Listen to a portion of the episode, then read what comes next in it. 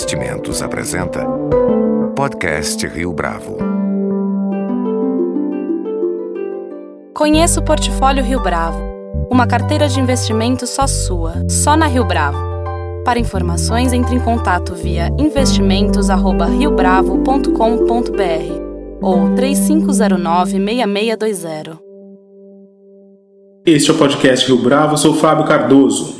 Localizado no Rio de Janeiro, o Museu do Amanhã é o museu mais visitado do país. Atualmente, o espaço parece estar em conformidade com a sua proposta original, isto é, oferecer uma narrativa sobre como poderemos viver, além de moldar os próximos 50 anos. Trata-se de um desafio gigantesco, sobretudo quando se observa que o Rio de Janeiro tem passado por uma grave crise nos últimos meses. Para falar a respeito dos desafios e das características do Museu do Amanhã, nosso entrevistado de hoje no podcast Rio Bravo é Ricardo Piquet, diretor-geral da instituição. Ricardo Piquet, é um prazer tê-lo aqui conosco no podcast Rio Bravo. Bom dia, é um prazer nosso estar com vocês e com seus ouvintes. No momento, Ricardo, de crise econômica que o Rio de Janeiro atravessa, como é que o Museu do Amanhã administra a responsabilidade de carregar esse nome? É um peso para vocês? Como vocês se sentem confortáveis com isso? Eu diria que é um desafio permanente desde o primeiro dia que nós assumimos o contrato de gestão para administrar esse espaço. O Museu do Amanhã coloca para qualquer um que chegar aqui o desafio de sempre pensar à frente, sempre oferecer uma experiência é, inovadora, uma experiência enriquecedora, uma experiência inesquecível para quem vem ao museu. É natural que as pessoas cria uma expectativa ao entrar no museu que se chama do amanhã. Do ponto de vista da gestão, o caminho que o Museu do Amanhã tem trilhado ainda é o mesmo de quando o projeto foi iniciado? Bom, esse projeto foi iniciado há sete, oito anos atrás. É, tive a oportunidade de participar da concepção lá atrás desse museu, mas depois me afastei e voltei através do nosso instituto, o Instituto de Desenvolvimento e Gestão, é, que foi contratado pela prefeitura para fazer a gestão e, e trazer outros elementos para ajudar nessa, na manutenção desse espaço. Então, é, lá atrás ele foi, foi imaginado desta forma, é, com uma exposição de, principal de longa duração, que fala sobre a essência desse amanhã, é, que traz uma experiência onde remete a cinco perguntas que a humanidade sempre se fez, de onde nós viemos, quem somos, aonde estamos, para onde vamos e como queremos ir. Como queremos ir até esse amanhã e o amanhã é um futuro próximo. Para nós, é, o amanhã é um horizonte de 40, 50 anos, é, de maneira em que as pessoas que tomarem uma atitude hoje, tomarem uma ação hoje, podem transformar esse amanhã e usufruir desse amanhã. De maneira que não foi, foi uma opção chamada amanhã e não Museu do Futuro, porque as pessoas podem ser é, instadas ou convidadas a mudar este amanhã, o amanhã de cada um que por aqui passou. Mas as perguntas que vão nortear esse amanhã permanecem as mesmas. Essas grandes perguntas, sim. É, agora, o nosso papel é, de administrar esse amanhã é trazer sempre uma, uma programação inesquecível, uma programação que converse com esse amanhã, é, baseado em dois grandes pilares éticos do museu a, o pilar da sustentabilidade, que é a relação nossa com o planeta, como está essa relação, como consumimos esses bens naturais, como vamos deixar esse legado para gerações seguintes, e o outro pilar é a da convivência, como nós vamos nos relacionar uns com os outros nesse horizonte de 40, 50 anos. Com tantas mudanças no, no, no mundo, no dia a dia, é, como será essa nossa relação? Por exemplo, a relação com os mais velhos. A longevidade é uma realidade, as pessoas dizem que o, a criança que vai viver 150 anos já nasceu. Como é que nós vamos conviver com, com, com essa longevidade? Como é que nós vamos conviver com 10 bilhões de pessoas, que é a previsão para daqui a, a 30, 40 anos? É, então, esta convivência, com base desejada no, no respeito, nas relações entre a, as, as diversas culturas, ela pode acontecer de maneira mais harmônica. É esse, é essa é o nosso ponto de discussão e a nossa base para a programação do museu. E no tocante à sustentabilidade, quais são as iniciativas que o museu é, tenta estabelecer e pensa em deixar como legado? Não, primeiro, é, o papel do museu é criar uma, uma um, um abrir um debate, abrir é, uma perspectiva onde o visitante saia daqui com mais perguntas do que respostas, de maneira que ele perceba é, como se vive hoje. Então, para ser mais, mais direto, é, nós colocamos aqui nessa exposição é, fatos, imagens que mostram às pessoas como hoje nós consumimos o planeta. Por exemplo, no Antropoceno, que é o momento hoje em que nós vivemos, nós mostramos lá que da década de 50 para cá, do pós-guerra, nós consumimos mais o planeta do que 200 mil anos para trás da, da, nossa existência como ser humano aqui no planeta. É evidente que esse desenho hoje ele é viável porque você tem é, um consumo americano é, que, que remete a uma necessidade de quatro planetas para consumir da conta desse padrão de consumo, onde outros na Ásia ou na África têm 0,01% do consumo do planeta. Mas na medida em que é, essas pessoas que hoje não estão nesse mercado de consumo desejarem ou conseguirem chegar, o planeta não suportará. Então, essa discussão nós queremos colocar hoje é, para saber se esse padrão de crescimento, se esse é, desejo de consumo ele é, é, real, ele é possível e como nós devemos tratá-los. Essa provocação é feita ao longo das exposições. Né? Qual é a sua pegada de carbono? Como é que o seu, seu perfil de consumo compromete esse, esse amanhã do planeta? É, como é que as pessoas estão entendendo as grandes questões de sustentabilidade, de conservação da natureza, para que as novas gerações tenham direito a ela? É, isso tudo é discutido, é, é, é, é proposto na, na exposição, para que as pessoas saiam daqui pensando é, se, se é isso que eles querem e se o amanhã que eles querem é diferente, o que precisam fazer. E qual tem sido a receptividade do público em relação ao museu? Esse público que vem é local ou a presença de turistas é maior? Bom, a, o perfil desse, desse visitante do museu, é, desses 2 milhões e meio de visitantes nesses dois anos de trabalho, é, ele é bastante diverso é, tanto em faixa etária quanto em, classe em classes sociais, nós temos isso com pesquisas permanentes. É, temos também um dado importante que mais de 40% desse público não são, não são o público não é habitual de, de museus, portanto é uma audiência nova é, que é convidada a conhecer um, um universo de museu e se, é, se, se, se, se aventurar para conhecer novos museus e, e enriquecer o seu repertório. Agora, é, a experiência que nós temos por pesquisa que mais de 90% dos visitantes têm alguma disposição de mudar alguma coisa na sua vida depois dessa experiência. É isso que nós estamos querendo é, agregar nessa visita e oferecer uma nova experiência que foi lançada essa semana, que nós chamamos de Iris Mais, que é uma experiência interativa com inteligência artificial, onde a, a, a essa, essa, esse mecanismo, essa, essa, esse personagem é, pergunta ao visitante o que ele achou da visita, o que mais lhe preocupa após essa visita é, e o que você poderia fazer para melhorar esse, esse, esse, nesse horizonte o amanhã desejado. E daí indicamos algumas instituições, algumas experiências, alguns projetos que as pessoas possam é, levar à frente o seu desejo e, de fato, se engajar em algum deles. E como é a convivência com os moradores do Morro da Providência? Essa é uma questão especial para vocês? Esse é um, é um, é um, cuidado especial do museu desde da sua, da sua abertura, ou melhor, antes da, da inauguração, quando nós criamos um programa de relacionamento com vizinhos. Essa relação nossa com os vizinhos faz o Museu do Amanhã ser um museu diferente, é, talvez único nessa experiência, tamanha riqueza. Nós convidamos os, os vizinhos é, como uma forma de respeito a eles por, estar, por, por estarem aqui antes do museu, a visitar o museu durante a obra. Fizemos um grande evento de inauguração antes de abrir ao público para esses vizinhos, de quase 4 mil pessoas. Temos mais de 3.500 carteiras de vizinho do amanhã, onde essas pessoas dos nossos vizinhos podem frequentar o museu a qualquer dia do ano de graça, gratuitamente.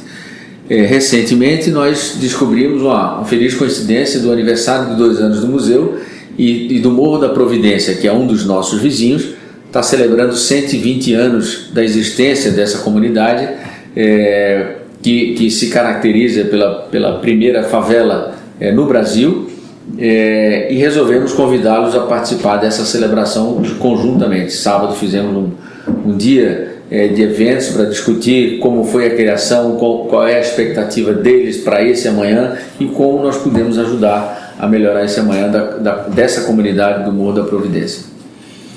E como é que funciona o programa educativo do Museu do Amanhã? Você, de alguma forma, já deu algumas pistas para gente, mas eu gostaria que você aprofundasse essa discussão aqui.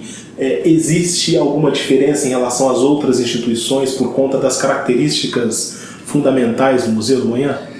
Nós temos aqui uma como meta, e, e esse ano tivemos mais de 65 mil alunos é, recebidos com mediação dos nossos profissionais aqui de educação. É um programa regular que nós temos desde a abertura, mas temos outras ações que são, é, são pontuais em cada momento ou a cada efeméride que nós convivemos aqui no museu, como foi é, junto às matrizes africanas, quando nós celebramos o, o registro do Cais do Valongo como patrimônio da humanidade pela Unesco. É, nós, nós conversamos aqui com um grupo de escolas dos nossos vizinhos e criamos um programa chamado é, Entre Museus, onde os jovens são, são convidados a um passeio no ônibus com o educador. Eles vêm visitar o Museu da Manhã e depois visitam um dos 23 outros museus parceiros do Museu da Manhã na cidade do Rio de Janeiro. Isso é uma experiência riquíssima, faz parte dessa nossa programação é, e que tem, tem chamado muito a atenção pela, pela, pelo fato inusitado dos professores, dos alunos não conhecerem os museus que ficam aqui no centro, não conhecerem a realidade das escolas da sua região e essa é, foi uma maneira que nós encontramos de integrar professores, alunos e pais e oferecer essa oportunidade além do Museu da Manhã, de conhecer outros museus da cidade. E como é que o Museu da Manhã encara a oportunidade de fazer parte de, uma, de um projeto de revitalização maior da cidade do Rio de Janeiro? Ah, a curadoria leva em, leva em consideração esse ponto? Sim, é, a curadoria ela sempre, sempre ressalta, é, até por isso a nossa relação com os vizinhos é considerar o locus, considerar aonde nós estamos inseridos. Né? É, estamos inseridos é, numa região importante da cidade, importante do país. Foi aqui que nasceu o Rio de Janeiro, foi aqui que se construíram as grandes instituições, foi aqui que nasceu o samba, foi aqui que nasceram, nasceu a Rádio Nacional é, e é, uma, é um sítio riquíssimo e essa história, essas histórias precisam ser contadas.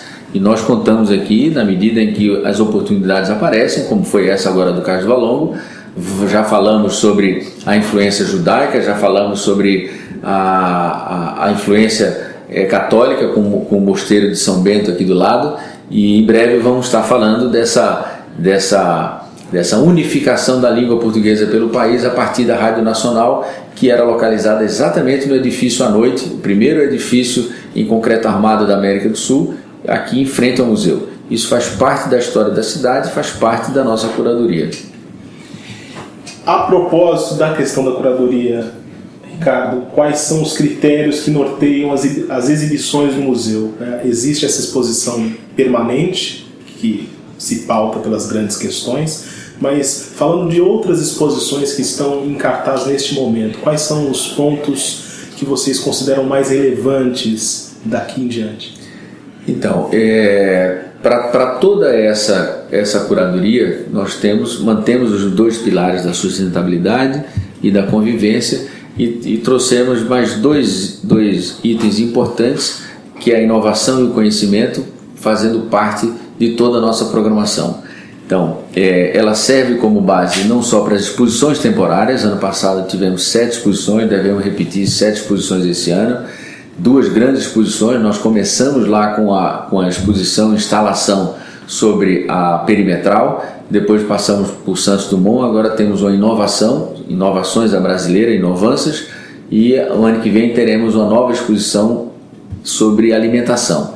E esses temas é, são, são, são tratados nas nossas exposições temporárias e nos seminários, nos workshops, nos debates que formam a nossa programação durante o ano no museu. Para o ano que vem, nós temos, além é, da sustentabilidade e a, e a, e a, convivência, é, nós trazemos aqui grandes temas que serão abordados ao longo do ano, tanto em exposições quanto em seminários, que são a água.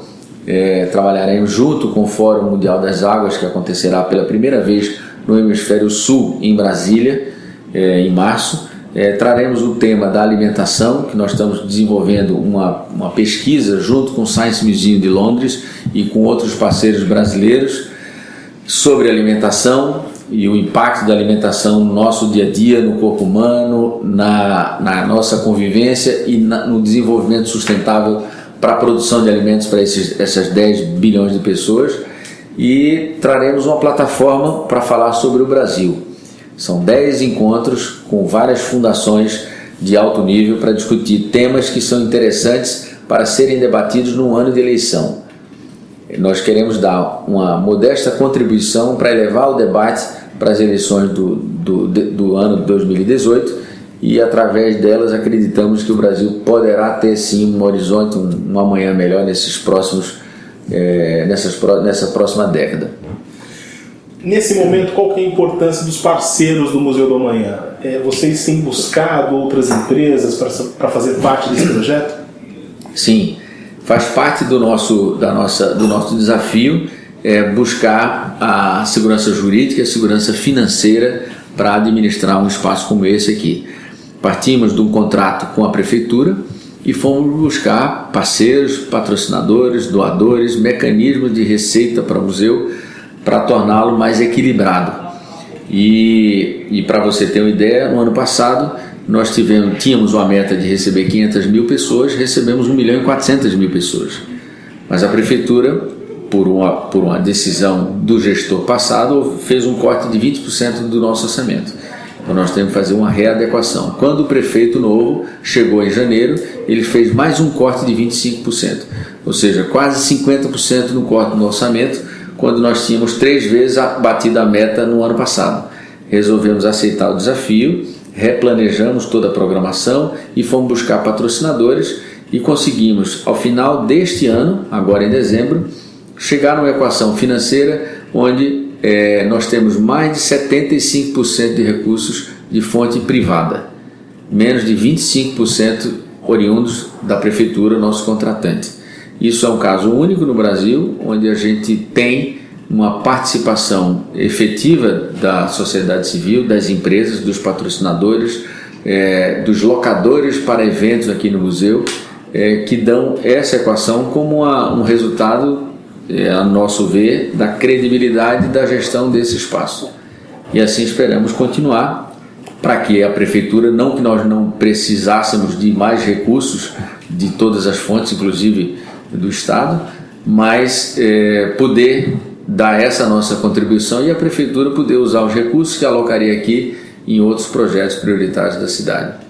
Você comentou agora há pouco, Ricardo, da relação que o Museu da Manhã tem com instituições internacionais de exibição.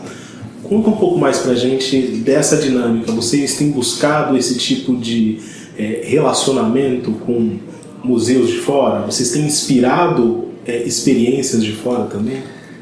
Temos. Essa é uma, é uma, é uma surpresa, uma grata surpresa ao longo desses, desses dois anos dos convites que nós recebemos para falar sobre a experiência do Museu da Manhã em vários outros fóruns do mundo afora. Foram quase 50 exibições de vários dos profissionais do, do, do Museu da Manhã e algumas dessas visitas, algumas dessas interações é, geraram interesses em conhecer com profundidade criar relações de parcerias de conteúdo com várias instituições de ciência, de meio ambiente, de educação, museus, não museus e, e dessa, dessa aproximação, é, nós conseguimos avançar com várias delas. Uma delas eu mencionei há pouco, que é o Science Museum de Londres, é uma, é uma instituição de 150 anos que se associa ao Museu da Manhã aqui no Brasil, com, com um ano de, de, de, de existência, com menos de um ano de existência. Mas nós temos outras instituições e criamos uma, uma, uma parceria com, a, com instituições holandesas para criar um ponto de apoio na Europa, para conectar com vários museus que nós já, já temos acordos de cooperação assinados para desenvolver projetos conjuntos, projetos simultâneos sobre as causas do Museu da Manhã, que são globais, são de interesse de todos eles. E nesse sentido, nós criamos uma unidade chamada MOT Museum of Tomorrow International para conectar esses museus é, que desejam desenvolver esses projetos conosco. Ricardo Piquet, foi um prazer tê-lo aqui conosco no podcast Rio Bravo. Muito obrigado, prazer foi nosso. Deixo aqui o convite para quem não ainda conheceu o museu que venha, venha conhecer e experimente e deixe sugestões para a gente melhorar sempre. Com edição e produção de Leonardo Testa, este foi mais um podcast Rio Bravo. Você pode comentar essa entrevista no SoundCloud, no iTunes ou no Facebook da Rio Bravo.